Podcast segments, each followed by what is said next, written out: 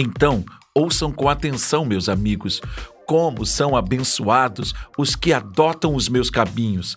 Façam a escolha certa, siga os meus conselhos e não desperdicem sua vida tão preciosa. Abençoado o homem que me ouve, que está sempre na expectativa de me ter como companheira e se mantém alerta para o que eu digo, pois quem me encontra, a verdadeira vida encontra e conquista o coração do Eterno.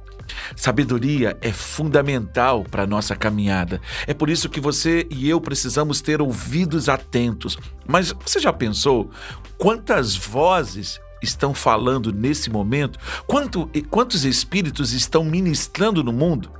Então você precisa ouvir, ouvir atentamente os conselhos do Eterno, porque a Sua palavra para nós é vida e uma direção segura para nossa caminhada. Que você se encontre com o Eterno em sua caminhada, em sua jornada, que você possa buscá-lo e que a sabedoria dele inunde o seu coração, que todas as suas decisões sejam decisões segundo a sabedoria do Eterno. Ele dá a todos liberalmente.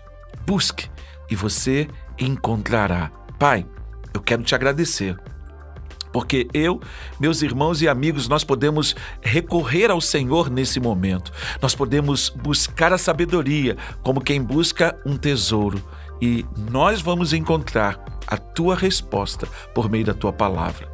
Em nome de Jesus, a nossa vida seja abençoada. Amém.